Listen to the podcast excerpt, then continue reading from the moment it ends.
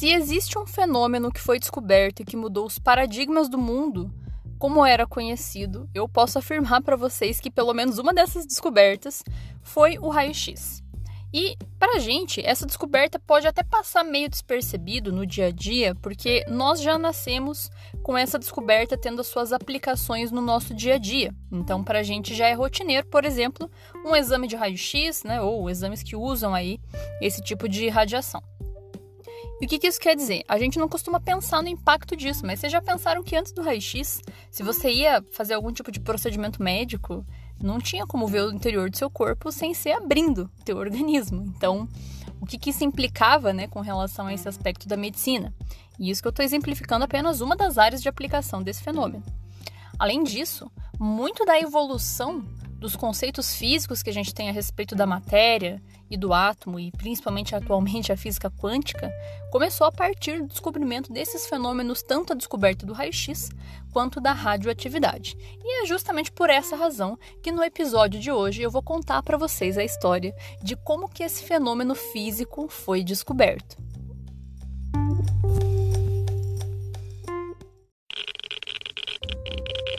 Radiation detected.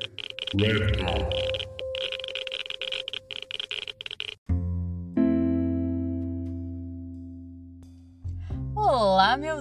Irradiados! Como vocês estão?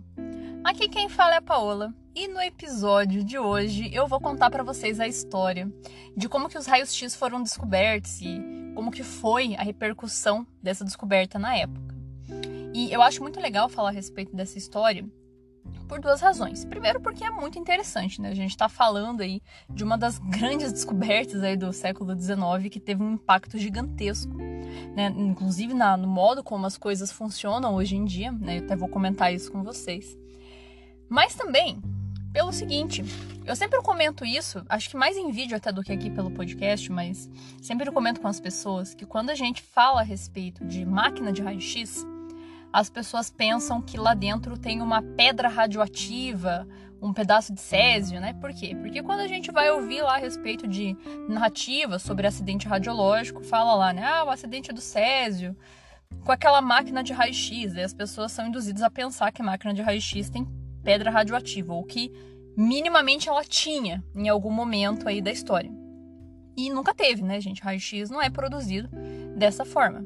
A radioatividade até pode induzir ali uma emissãozinha de um raio-x, ele dependendo da interação com a matéria, mas não é o modo como a gente conhece para produção de raio-x. Raio-x é feito com um dispositivo próprio para isso, que é elétrico. Né? E a maior prova que a gente tem disso, além de você abrir uma máquina de raio-x e olhar, tal como eu gravei um vídeo e postei lá no TikTok, é a gente ver como que foi a descoberta desses fenômenos, né? E o raio-x ele foi descoberto antes da radioatividade. Inclusive a radioatividade só foi descoberta por causa do raio-x. Tá? Então, é, o raio-x veio primeiro. Ou seja, a máquina de raio-x sempre foi do jeito que é. Hoje em dia, de certa forma, né? Claro que a gente passou por muitos processos de refinamento do equipamento, naturalmente. Mas, de modo geral, máquina de raio-x não é radioativa. E essa história que eu vou contar para vocês acerca do fenômeno, dos impactos né, e coisas do tipo, narra justamente, né, exemplifica como de fato isso é verdade. Mas é muito legal porque essas histórias se correlacionam. No futuro, né, num, num próximo episódio, eu vou trazer a narrativa da história da descoberta da radioatividade, né, que daí envolve a Madame Curie, Pierre Curie, Henri Becquerel, né, outros físicos aí. Mas a história de hoje é especificamente sobre o raio-x. E como eu sempre faço aqui, claro, né, minhas considerações iniciais. Nesse começo de ano aí eu ainda é, estou progredindo aqui na gravação dos episódios, né? Como eu comentei com vocês anteriormente, eu tenho trabalhado bastante, tenho produzido bastante conteúdo né, de aulas, né, que é o meu trabalho, já que eu sou professora. É, então isso acaba tomando um certo tempo, mas felizmente eu consegui cumprir com algumas datas de entrega que eu tinha então sigo gravando aqui para falar desse tema que hoje é, é muito legal, gente. Essa parte histórica das coisas é muito interessante. Então, basicamente seria nessa minha consideração inicial, né? Só pontuar vocês acerca da, né, da produção dos episódios e, claro, né, agradecer a todos vocês aí que me acompanham, que me escutam. Sei que nós aí estamos né, em ritmo de férias, né, ainda em janeiro de 2024, mas sei que logo mais a galerinha vai retomar e ouvindo muitos episódios radioativos aqui do programa. E também queria lembrar vocês né, do episódio retrasado, eu havia comentado que eu criei uma playlist de músicas radioativas e a playlist segue de pé, tá? Só procurar por playlist de radiação para leigos, onde tem um monte de música que tem umas temáticas a ver com radiação que eu acho bacana. Inclusive, isso me inspirou para fazer um dos próximos episódios que vai sair por aí que tem relação com música, tá? Mas vai ficar esse gostinho de mistério para vocês.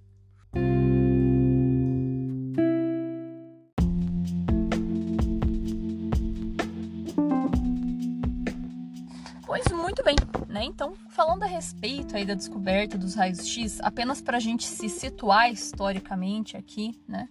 A descoberta foi anunciada em 8 de novembro de 1895, finalzinho do século 19.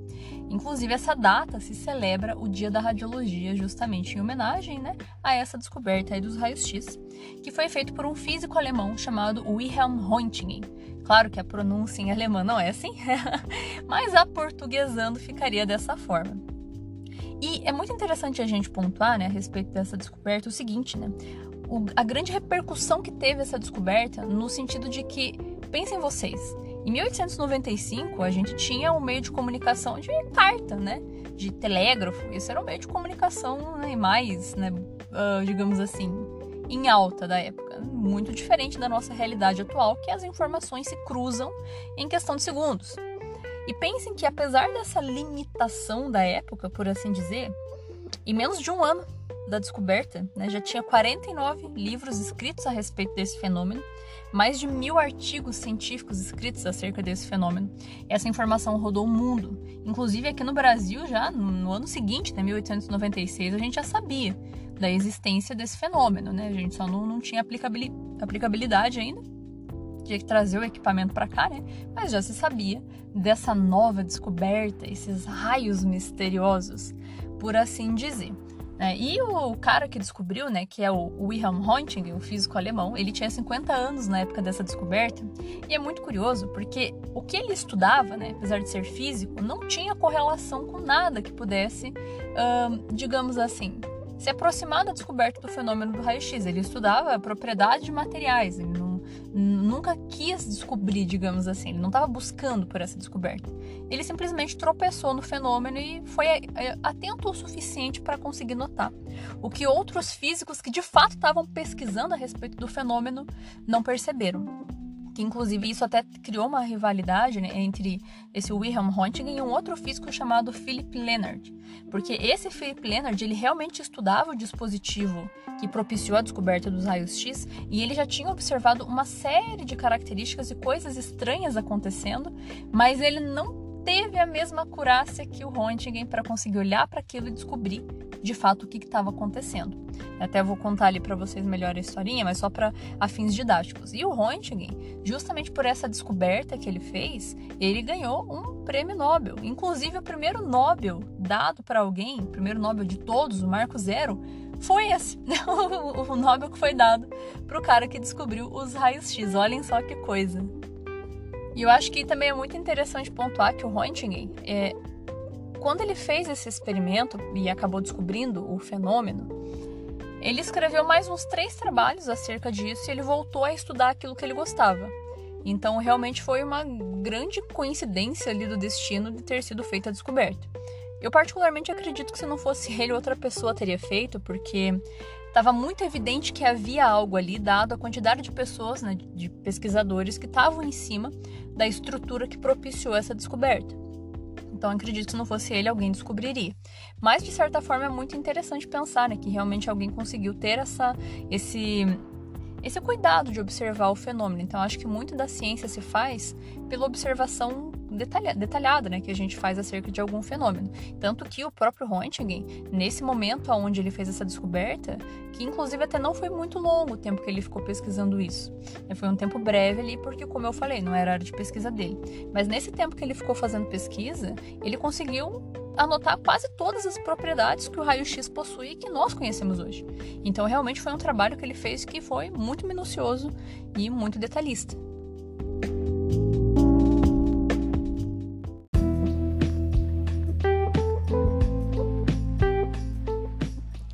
História do raio-x começa um pouco antes do Röntgen aparecer na jogada, tá, gente? Como eu comentei com vocês, já tinham outros cientistas que estavam meio que observando esse fenômeno, mas eles não estavam entendendo direito o que estava acontecendo. E o que, que esses outros cientistas estavam pesquisando né, para observar esse fenômeno e o que, que o próprio Röntgen usou para observar o fenômeno do raio-x? Bom, ali no século XIX surgiu um, um, dispositivo que foi inventado por um cara chamado William Crook, que é o tal do tubo de Crook. É como se fosse o, o nosso tubo de raio-x uh, arcaico, por assim dizer, né? O nosso tubo primitivo. O que, que era esse tubo Crook? Ele lembrava uma lâmpada, assim, tá? Grosso modo, né? É, no sentido de ser um, um dispositivo de vidro que tinha um filamento ali dentro, tá? E que possuía um gás de baixa pressão colocado ali dentro. Aí o que, que acontecia? a galera ligava esse tubo de Crook ele num gerador elétrico e passava uma corrente de alta tensão, como se fosse dar um, um raio ali dentro, tá? E o que, que acontecia? Esse tubo ele tinha dois polos, um positivo e um negativo. Quando eles ligavam, eles percebiam que no sentido do polo negativo até o polo positivo, né, é, acontecia um fenômeno que liberava uma luz brilhante, né, e que posteriormente eles chamavam isso de raios catódicos. Nessa época, o pessoal ainda não sabia o que, que era elétron. Eles não sabiam que o átomo era dividido em partes menores, né? Então isso foi ser, isso foi ser descoberto justamente por causa do tubo Crook, da descoberta do raio-x, dois anos depois, em 1897, por um cara chamado Joseph Thomson, que inclusive fez aquele modelo atômico do pudim de passas, né? Mas foi ele que percebeu que existiam subpartículas ali no átomo e que uma delas era carregada negativamente, que é o que a gente sabe hoje, né? Que são os elétrons. Mas na época não sabiam. Então eles estavam justamente em cima dessa novidade. Tipo, o negócio tinha acabado de ser inventado, né? Fazia uma luz brilhante, ninguém entendia por que, que aquilo acontecia e era tudo muito interessante, né? Então o pessoal ficava em cima desse dispositivo. E o mais curioso é que quando a gente liga o tubo de Crook, ele vai fazer essa emissão do raio catódico, mas também produz o raio-x, só que na época ninguém percebia, justamente porque o raio-x tem características que a gente não nota a presença dele, né? mas haviam sinais de que o fenômeno estava ali. O próprio cara que descobriu esse, que inventou né, o tubo de Crook, uma vez ele mandou uma reclamação para o fabricante dos filmes de fotografia que ele usava. Ele deixava os filmes de fotografia dentro do laboratório dele, aonde tinha o tubo que ele inventou. E sempre que ele ligava, por consequência, ele estava produzindo raio-x sem ele saber, mas isso fazia com que houvesse a queima daqueles filmes fotográficos, né? Então eles ficavam tudo preto. E ele ficava ligando no fabricante: Ah, vocês estão me mandando um monte de filme queimado, vocês estão só me mandando filme ruim. Mas não era. Uma das características do raio-x é justamente sensibilizar filme fotográfico, ele queima o filme fotográfico. Mas na época, como eu falei, ninguém sabia, mas os sinais estavam ali. Além dessa característica, outros físicos que também mexiam com o tubo Crook perceberam, por exemplo, que sempre que se ligava esse dispositivo, alguns materiais tinham adquiriam uma propriedade de fluorescer. O que, que é isso? Eles brilhavam no escuro. Então, sempre que ligava o dispositivo, alguns materiais acabavam tendo essa característica de brilhar ao mesmo tempo que o tubo ligava. E isso também mexia com a curiosidade das pessoas. Conforme esses tubos foram conseguindo ter os seus processos de fabricação refinado ao longo do tempo, ali no século XIX, por exemplo, conseguindo produzir vácuo no interior desse tubo ao invés de só colocar um gás de baixa pressão, esses fenômenos eram observados com maior intensidade. E aí que entra em cena um físico chamado Philip Leonard, que né, acabou pegando um ranço gigantesco do Röntgen, uma mágoa né, por o Röntgen ter visto o que ele não viu. Esse carinha estava também estudando esse tubo Crook e ele ficava muito impressionado porque ele conseguia ver que todos esses fenômenos que eu citei, né, de sensibilizar filme fotográfico, de causar fluorescência, acontecia externamente ao tubo Crook, né? Então, sabia-se que era algo que emanava daquilo ali, que chegava até esses objetos, mas que não era contido no interior daquele tubo. Era algo que se propagava além. E isso era muito difícil de cair a ficha dessas pessoas. O que, que é isso, né? O que está fazendo isso acontecer? E o próprio Leonard fazia os experimentos dele, né? Então ele colocava o polo positivo, né, que era feito ali de um, um metalzinho, né, com uma certa espessura, ele colocou ali um certo dispositivo para ver o que, que acontecia, se esses raios catódicos passavam. E ele inclusive chamava isso que ia além do tubo Crook de raio Leonard. Ele dava essa nomenclatura e ele ficava olhando, tentando entender o que estava acontecendo. Ele observava que esses raios tinham um alcance no ar muito maior do que o que se esperava para os raios catódicos. Ele também percebia que esses raios Leonard, como ele denominava, não sofriam desvio por campo magnético, ou seja, não devia ser nada eletricamente carregado, não devia ter massa, porque não sofria desvio, né? Então, diferente dos raios catódicos, né, na verdade, né? essa era a característica que ele observava, né? a diferença entre aquilo que ele estava vendo e os raios catódicos. Mas na verdade, e ele ficava imaginando isso, né? O que que era? E na cabeça dele era algum fenômeno que acontecia ali que fazia com que esses raios catódicos se projetassem para fora do tubo, do crook. Na cabeça dele era isso que acontecia. Mas foi realmente uma questão de detalhe. Se ele tivesse feito esse alvo que eu comentei um pouquinho mais espesso, ele teria percebido que não poderia ser os raios catódicos, porque não haveria como passar né, a espessura colocada desse alvo, e que de fato é outra coisa. Né? Então, essa confusão nebulosa que esse físico ficou fez com que ele não notasse com clareza o que o Röntgen posteriormente conseguiu ver e deu essa nomenclatura de raios X.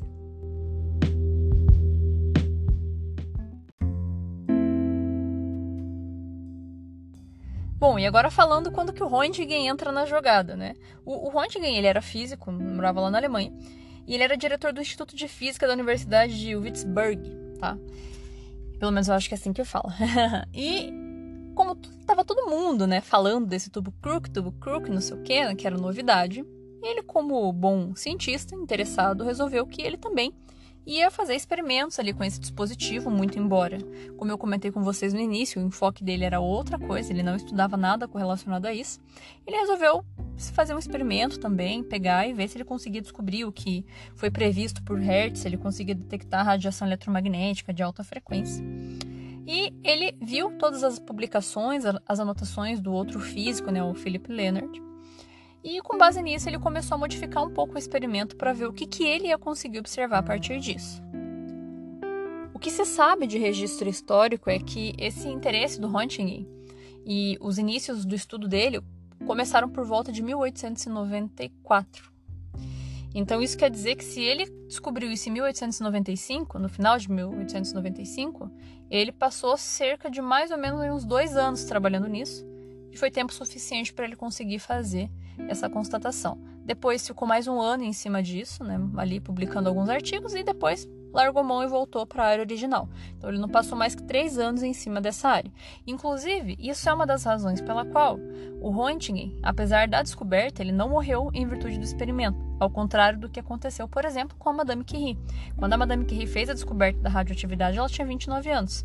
Ela era muito jovem e ela andava com materiais que emitiam radiações ionizantes, que na época não se sabia que fazia mal, e foi morrer de leucemia mais velha, né, por causa dessa exposição excessiva.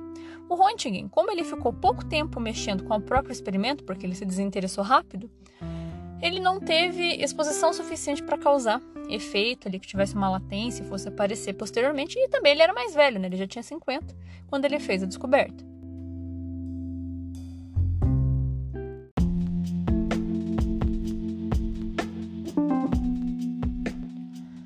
Bom, e falando do experimento em si, né? Como que o Röntgen estruturou a experiência para que ele conseguisse chegar à descoberta dos raios X? Segundo a literatura científica, isso é um pouco nebuloso, porque embora no artigo dele ele explique qual foi a metodologia que ele usou, alguns cientistas pontuam na época a respeito da centelha que veio para ele para que ele estruturasse o experimento como ele estruturou, especialmente em tão pouco tempo. Porque, como eu comentei com vocês, né, diz a história que ele não passou mais que dois a três anos estudando ali esse fenômeno e depois ele voltou a fazer outras coisas. E também falam que a partir do momento que ele descobriu o fenômeno, ele levou cerca de oito semanas para conseguir observar praticamente todas as características que o raio-x possui, tal como nós conhecemos hoje. É, praticamente todas, né? Então, realmente foi uma coisa muito não usual, né? E realmente é muito interessante, né? Se a gente for parar para pensar o impacto que o raio-x teve em todo o contexto que a gente já vai falar e como que o cara conseguiu do nada, né, pensar em fazer o, a metodologia como ele pensou. E isso não é muito claro, no sentido de quantos tubos ele usou no experimento. Ele usou o mesmo tubo para sempre? Né? Desde o início? Ele trocou? Né? Ele, por que, que ele não usou o mesmo tubo que o Leonard usou, por exemplo? Ele usou um outro tipo, um outro modelo. Por quê? Né? De onde que veio esse pensamento dele, né? E ele não contou para ninguém. Quando ele estava fazendo o experimento, a única pessoa que sabia era a mulher dele. O resto das pessoas, ninguém sabia nada. Então ele fez meio que tudo às escuras, né? Bom, e como que ele fez então o experimento? Como ele tinha ouvido falar né, a respeito do tubo Crook e do que o Leonard já havia constatado a respeito desse, desse mistério em torno do que estava acontecendo ao redor do tubo Crook, ele foi lá e comprou um também para poder fazer o experimento dele.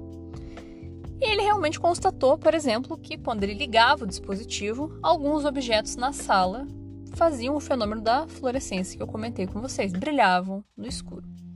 E nesse momento, né, dado o contexto, a gente supõe, né, que ele pensou, né, ele deve ter pensado, né, puxa vida, né, realmente tem uma luz aqui que está saindo de dentro desse dispositivo, né, tem algo que sai de dentro desse tubo.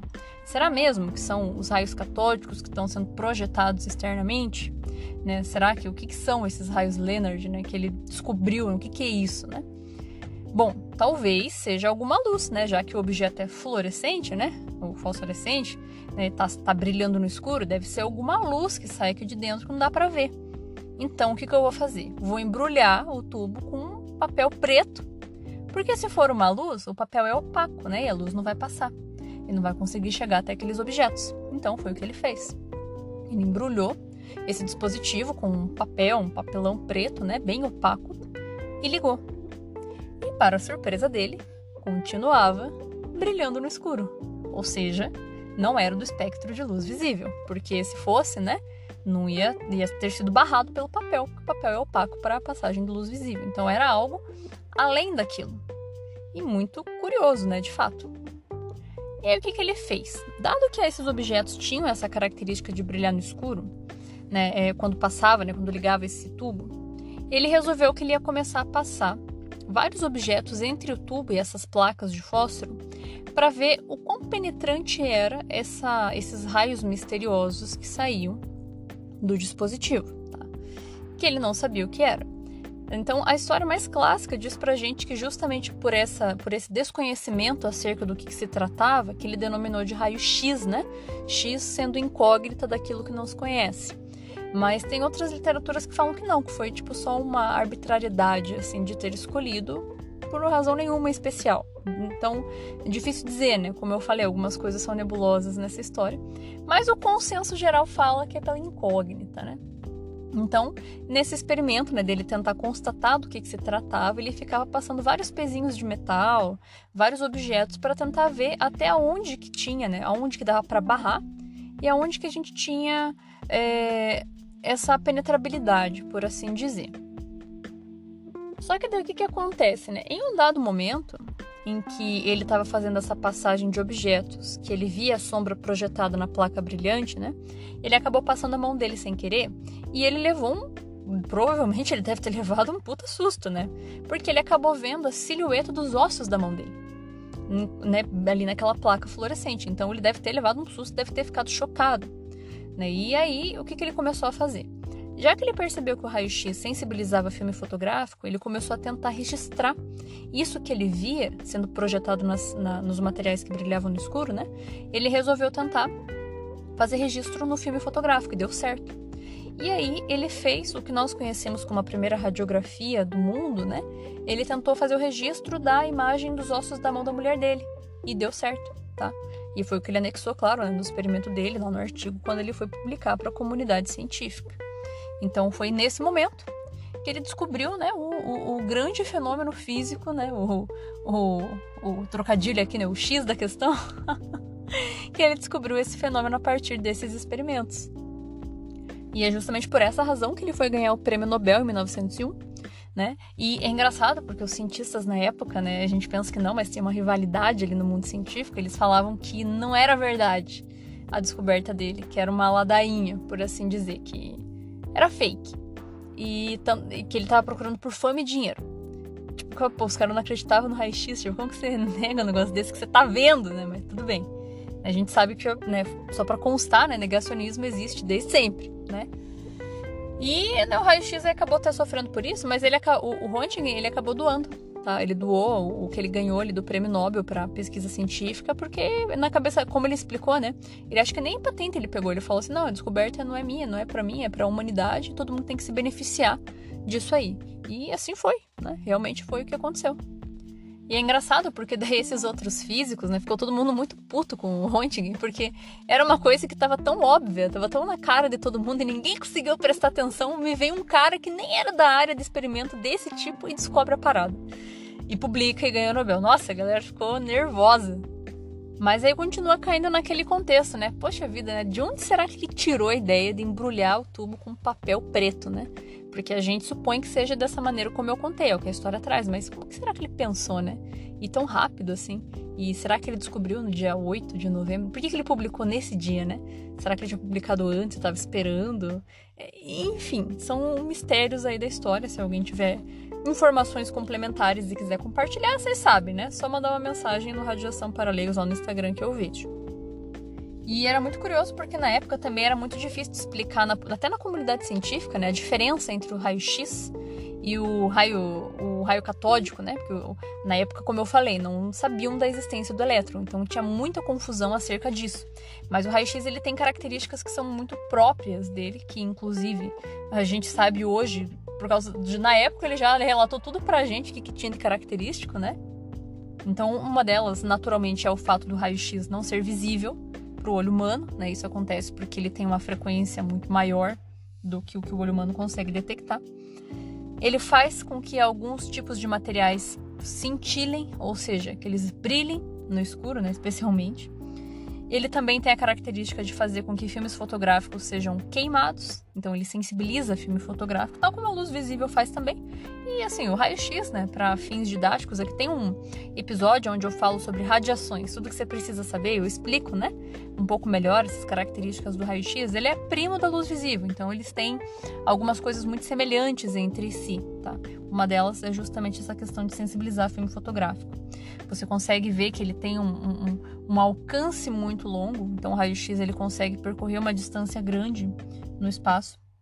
E ele também consegue passar por muitos objetos, vai depender da espessura desse objeto e da densidade, né? Quanto mais denso, mais dificuldade ele tem em passar, e quanto mais espesso também, mais dificuldade o raio-x tem em passar e ele não sofre desvio por campo magnético, indicando que ele não é eletricamente carregado, né? Hoje a gente sabe, né, mais do que isso ali, né, que ele é feito de uma radiação eletromagnética, né? Então ele não tem massa, ele não tem carga mesmo, mas essa na época era a constatação acerca dele. E por fim, esse foi o grande fenômeno da descoberta, né, que tão logo foi publicado, como eu comentei. Todo, em duas semanas a Europa inteira já sabia acerca disso. E também né, acho que a área que mais foi beneficiada a partir dessa descoberta, a primeira pelo menos, foi a medicina, né, de praxe, justamente porque tão logo, né, o próprio experimento que o Röntgen fez foi ilustrar a mão da esposa. Então, poxa, olha que interessante, dá para ver o interior do corpo humano sem ter que abrir. Que maravilha!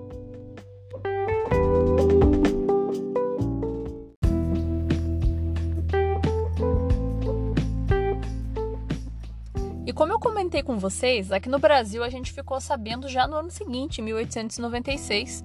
Na verdade, para ser mais exato, em fevereiro de 1896, com uma matéria que saiu no jornal lá no Rio de Janeiro, comentando brevemente acerca dessa descoberta.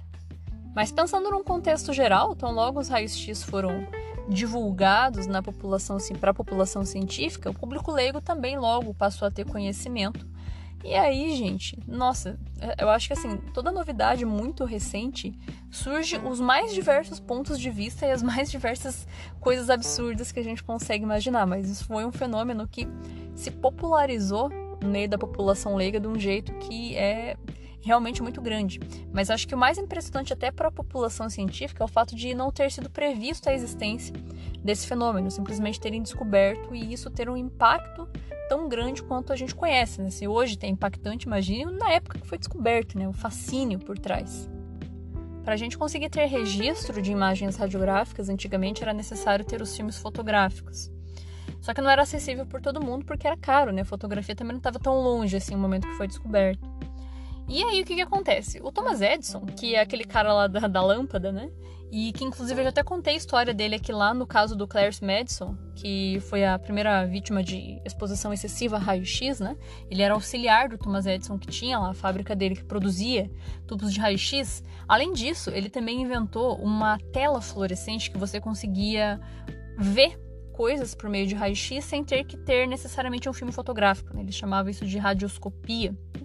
E isso fez com que houvesse uma difusão a respeito né, de formação de imagem e de fazer raio-x para o mundo leigo de um jeito gigantesco, porque você podia comprar o seu raio-x, a sua tela de fluoroscopia e fazer um raio-x caseiro, porque o raio-x é feito a partir de eletricidade. Então, tendo os equipamentos certos, eu comprava em casa, ligava na tomada, né? tinha, claro, os acessórios, né, o geradorzinho e tal, mas produzia raio-x em casa, né? Então era, isso saía até em propagandas, inclusive, né? Tinha até um nome lá de um negócio que chamava é, Vitascopo. Faça o seu raio-x você mesmo.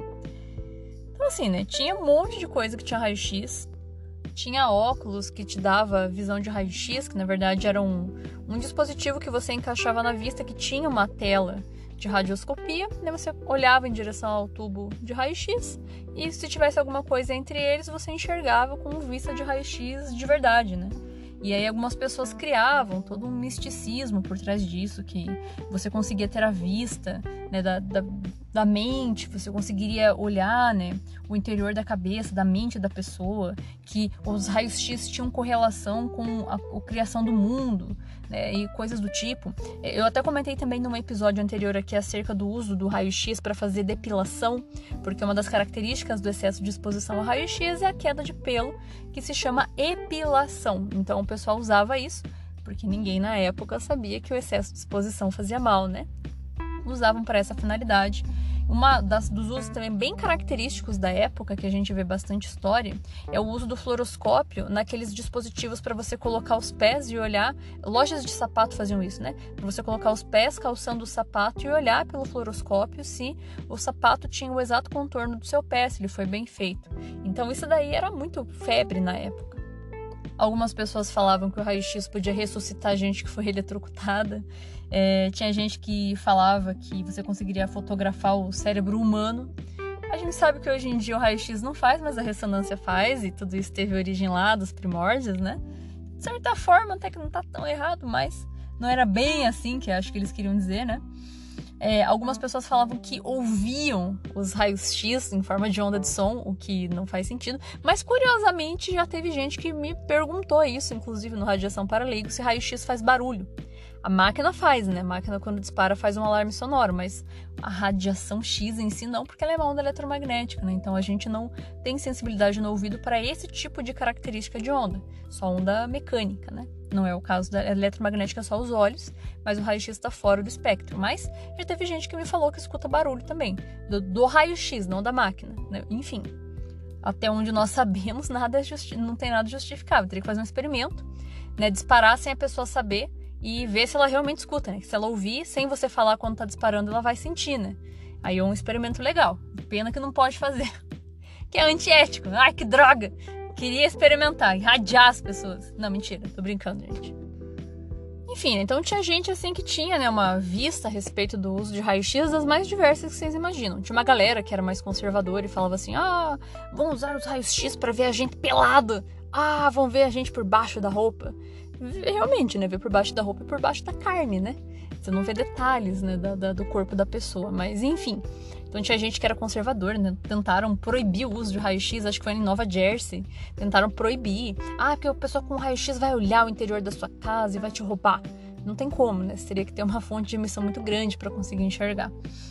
É, e, enfim, e tive esses sensacionalismos que eu comentei, né? De, ah, raio-x é milagroso, raio-x vai ressuscitar as pessoas, ah, vai abrir o olho da mente, pipipipipi. Aí, assim, em 1896, o The New York Times, aquele jornal famoso lá dos Estados Unidos, eles fizeram uma publicação, né? Comentando com as pessoas, tipo, gente, né? Em outras palavras, claro, né? Mas, tipo, ó, oh, gente, tudo que é novidade, né? Recai aí um monte de charlatanismo. Cuidado, não vão acreditar em tudo que vocês veem, né? Vamos ponderar e etc, né? Coisas nesse sentido. Mas realmente as pessoas não ligavam muito para isso, né? Então a novidade ali é o que era. Inclusive começou a ter uma mistura ali entre cinema, e raios X. Isso até faz lembrar do meu amigo Yuri, né? Que é o cara do cinema. É, e então, né, e fora a ficção científica que foi surgindo a partir do, dos raios X, né, coisas místicas. E isso me faz lembrar uma coisa, não sei se vocês lembram, né, que pelo menos na minha época tinha isso, né, quando eu era mais jovem, que tinha aqueles telefones, ah, aqueles Nokia da vida, lembram? Que era mais simplão, aí vinham aqueles aplicativos que aparecia propaganda na TV. E tinha um que era para você ter visão do raio-x. Eu me lembro de um, cara que acho que ele tentou, ele quebrou o braço, ele tentou passar o aplicativo para ver se ele enxergava a fratura. As pessoas acreditavam, né, que o raio-x dava para fazer com câmera do celular. Né? E não, é só aquele, aquele aplicativo é realmente só de alegre, né? Só para brincar. Obviamente que ele não vai ver com vista de raio-x que tem no interior do seu corpo, né? Mas pra vocês verem, né? 100 anos depois, né? Ainda tem charlatanismo em cima da mesma coisa.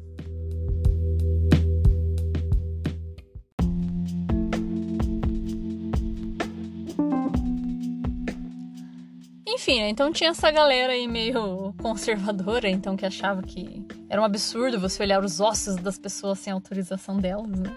E tentaram proibir lá o raio-x. Foi em 1902, tá? Pra ser mais exato. Mas enfim, né, tem de tudo. Aí o que, que acontece, né? Apesar desse bafafá ali no mundo leigo, né, a gente teve realmente muitas aplicações que começaram a surgir, principalmente na medicina, mas também teve, por exemplo, em âmbito jurídico. Eles conseguiram usar, por exemplo, o raio-x para comprovar negligência médica de alguma falha cirúrgica que levou a pessoa à morte. Então isso aí também foi um dos, um dos começos ali do uso do raio-x para outras áreas. Em hospital, cara, tão logo foi descoberta ali em 1895, né, 1896, Nesse ano de 1896, que eu acho que começaram a fazer uma produção em massa, né, desse tubo Crook numa versão melhorada, né, que daí passou a chamar tubo de raio-x, para poder ser colocado em dispositivos para usar na medicina. E aí na medicina, galera, né, os hospitais começaram a ter um setor de radiologia que era para fazer formação de imagem no interior do corpo das pessoas. E isso era muito útil porque ajudava muito em questão cirúrgica. Isso, inclusive, aqui no Brasil, tá, gente? Em 1897, um médico chamado Álvaro Alvin ele conseguiu fazer uma cirurgia para separar gêmeas tipófagas, que são aquelas que nascem grudado por alguma região, né? Ele viu aonde que estava essa inserção com o uso do raio-x, conseguiu fazer a operação e ele, ele conseguiu, publicou isso no mundo científico, ficou super conhecido. Mas, infelizmente, ele foi morrer posteriormente de radiodermatite por quê? Porque ele ficava exposto ao raio-x sem cuidado, né? É, além dele, aqui no Brasil a gente teve também uma outra figura que foi muito icônica, que eu já comentei num episódio só sobre isso, né? Que é o Manuel de Abreu, que criou a abreografia, que é um jeito mais barato para fazer raio-x de tórax, numa época que a gente estava tendo uma epidemia de tuberculose. Isso ajudou muito no sentido epidemiológico a população aqui do Brasil, né?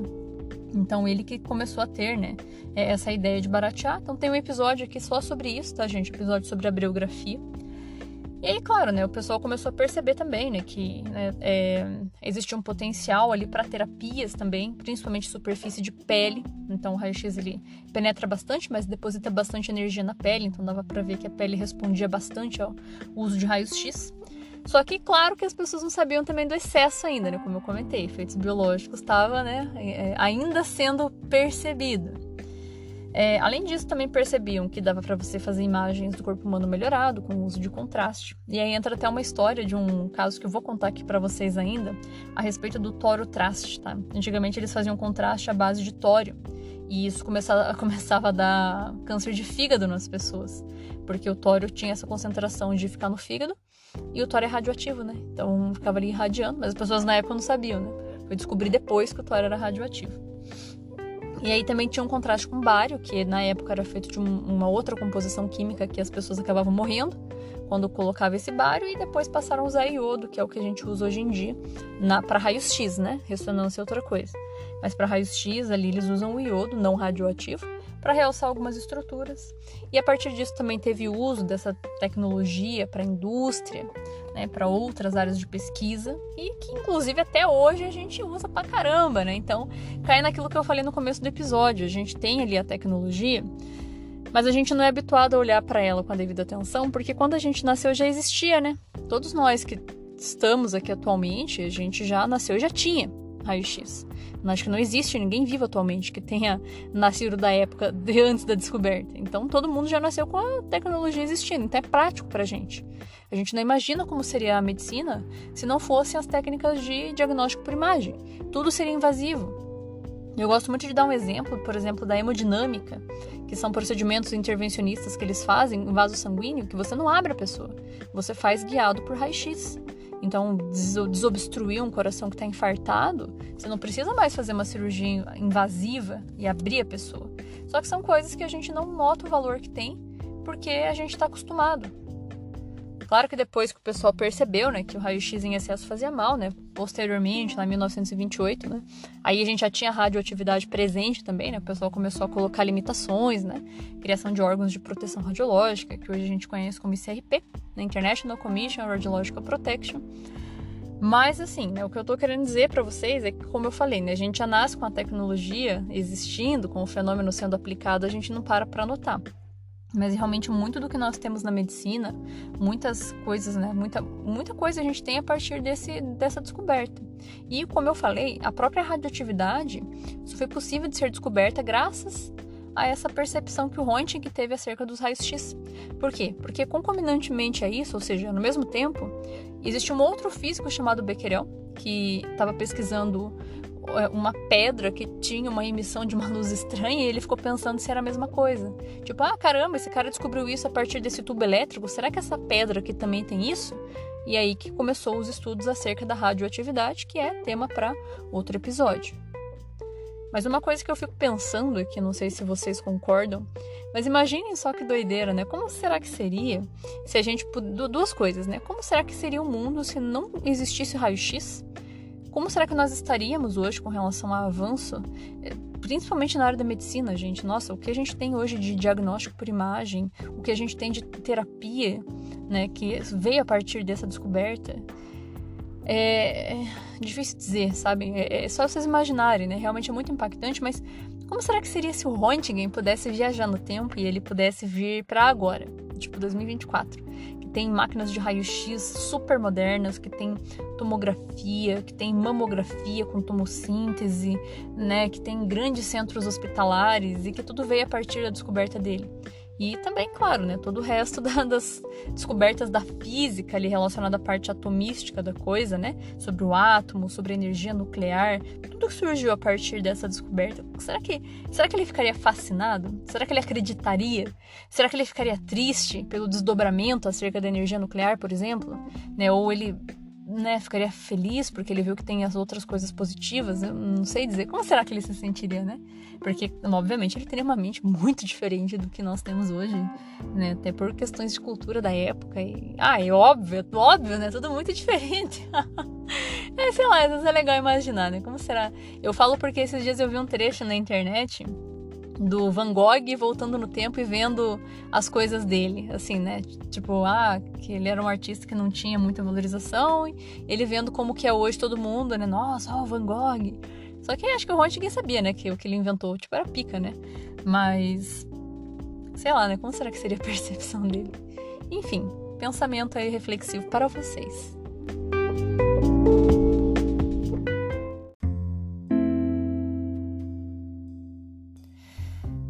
Muito bem, meus irradiados. Eu espero que vocês tenham gostado desse episódio. Foi um prazer produzi-lo, porque essa história é muito legal de contar. Espero que vocês tenham entendido também, né? Porque na minha cabeça, eu contando, eu, né, eu escrevo ali o roteiro, né? Eu lendo, para mim faz todo sentido, né? Mas vai que vocês estão ouvindo aí não tá fazendo nada de sentido, né? Tô falando um monte de coisa que não tá fazendo conexão. Enfim, se não ficou claro, vocês me mandam uma mensagem lá no Radiação para Leigos, ou vocês comentam aqui na plataforma para mim. Tá? E se vocês tiverem sugestões, perguntas, dúvidas ou qualquer coisa que vocês queiram me dizer, só mandar uma mensagem lá no Radiação para Leigos pelo Instagram, pessoal. Muito obrigado pela audiência de vocês e nos ouvimos no próximo episódio.